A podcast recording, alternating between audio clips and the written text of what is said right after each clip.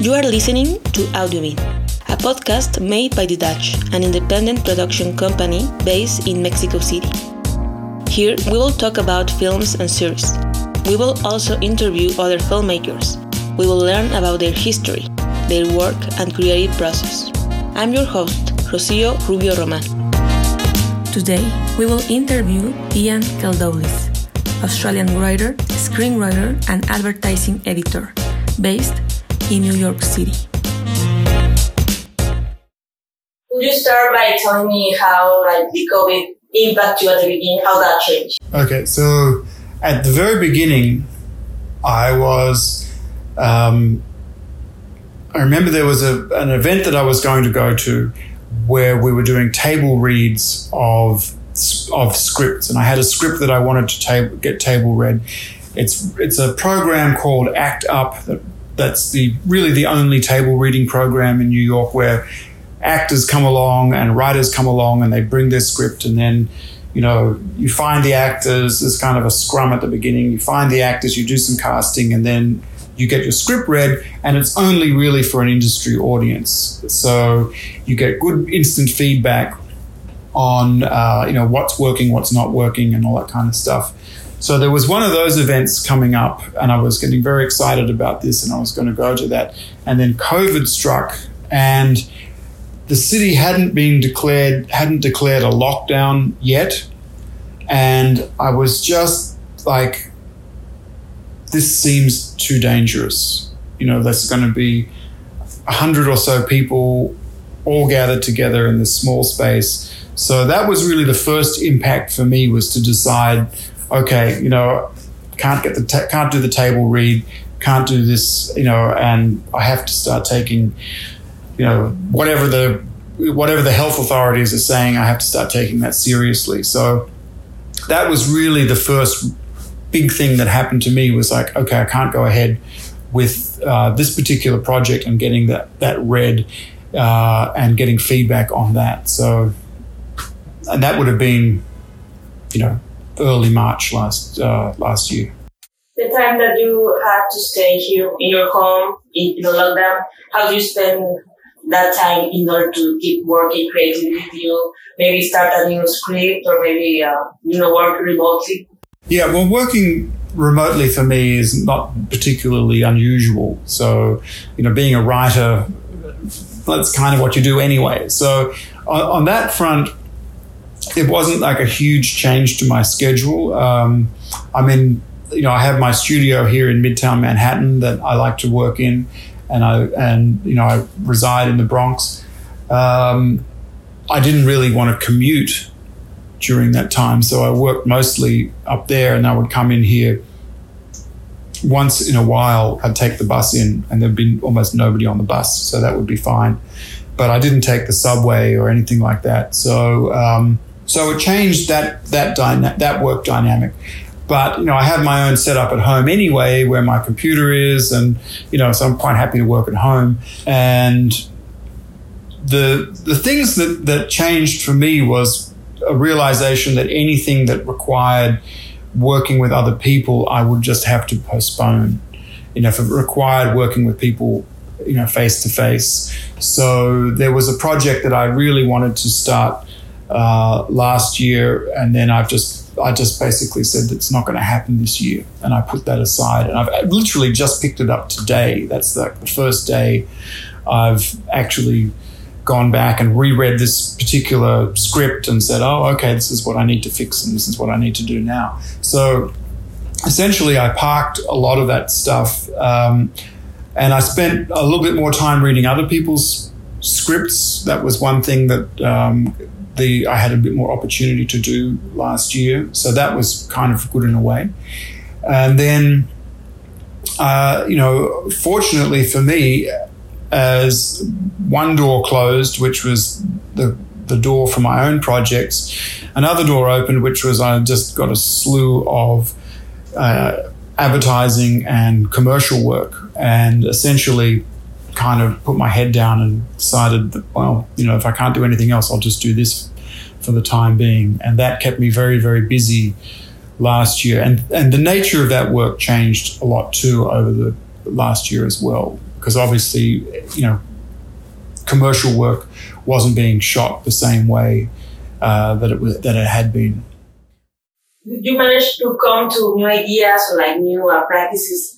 I don't know, like like roots for you, like to stay positive and maybe do not, uh, you know, get sad or, or depressed. Yeah, I think that to me, I'm a very social person. So the biggest uh, biggest challenge for me is sort of like not having any social life, um, and it, what I found was very helpful for me was just to maintain a really good routine. So, uh, you know, exercise, meditation, all those kinds of things, you know, just to kind of keep myself balanced uh, was, was very important. Um, and from a, from a creative point of view, the, you know, the, when you don't have a lot of the usual kind of stimulus, I think it, it was a good time to reflect on things. I started, um, uh, considering writing a memoir, and I've started doing some of that kind of stuff. Um, uh, hopefully, that will mean that you know people won't have to put up with me telling anecdotes all the time. It'll be something that's written down and they can read instead. I won't bore them at parties.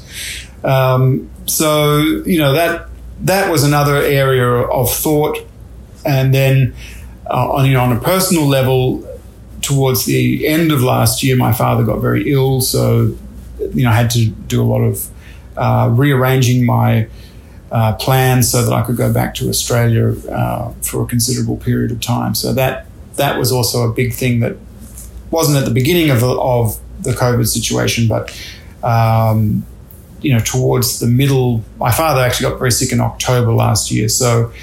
Um, you know, trying to figure out how to travel to a country that's basically closed and do all that kind of stuff actually took a lot more energy than I would have expected, you know, just a normal travel arrangement. And that impacted, you know, how I was working and and and I had to like also sit down and just decide I'm going to have to make extra money just to be able to do that, which is why, you know, I focused a lot last year on commercial work for a bunch of reasons and, you know, I was very fortunate. I think a lot of people had a really difficult time financially last year. A lot of my friends did. A lot of people I know in the creative uh, industries um, were super badly affected by COVID in so many ways. And I fortunately wasn't in that situation. Speaking about that, about yeah, like like for some biocore that has a very good career, very long career, maybe this time of COVID wasn't, I mean, it was bad for, for everyone, but, uh, what would you say for someone that is younger and it's, uh, it's just beginning in, in this life of creating, uh, independently now with COVID? What, uh, suggestions would you say or would you recommend like to do and stay focusing and everything?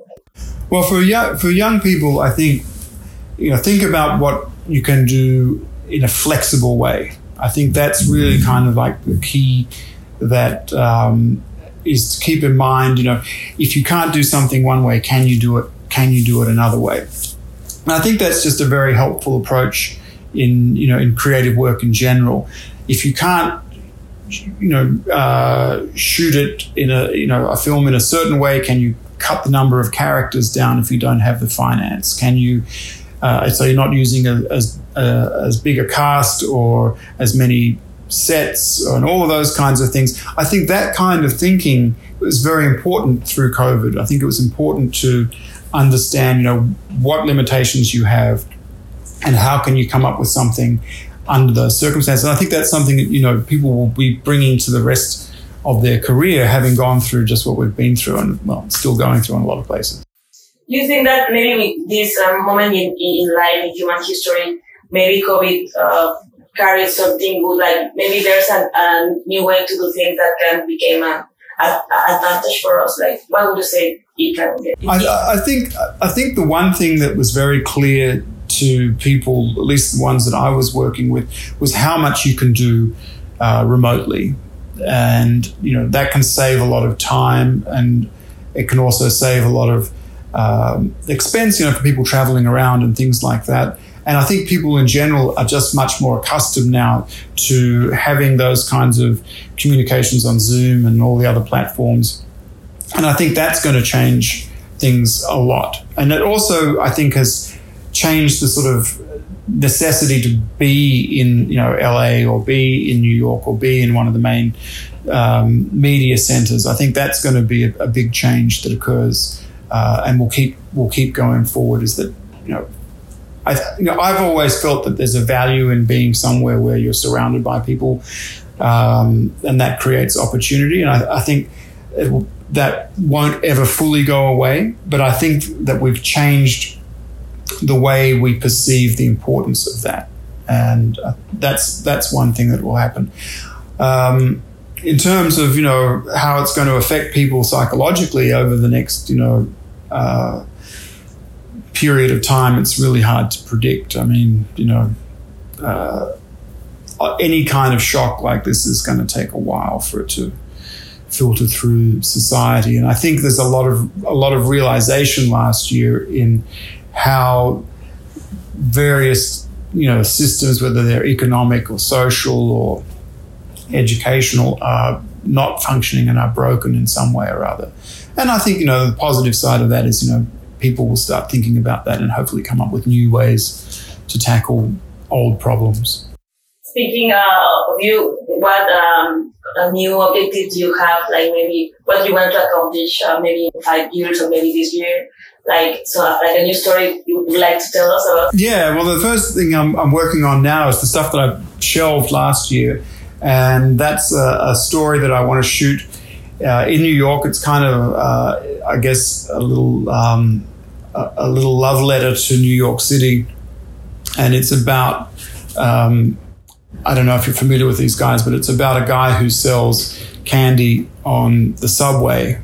He's like um, a young guy, and you, if you ride the New York City subway, particularly you know in the outer boroughs, you'll come across these guys selling candy, and it's a story about him after his mother gets um, has diabetes and actually has her foot amputated, and then he decides he can't sell sugary snacks anymore, and he wants to sell healthy snacks. So it's um, I won't get into too much detail about it, but it's it, it's uh, it's a story that I think I can I can make uh, relatively cheaply and easily in New York, and um, and I've kind of putting together a whole team to do that. So that's the exciting thing for me is that that's going to be possible to do.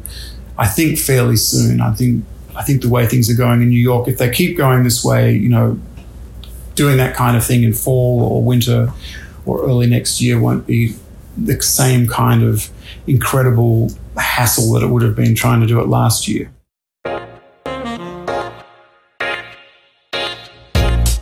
Thank you for listening to Audiobean, a podcast made by the Dutch and produced in Mexico City, hosted by Rocio Rubio Roman. If you want us to keep going, please listen and subscribe. You can email us at audiobean at thedutch.com or visit our website www.thedutch.com. Jazz music by Bensound.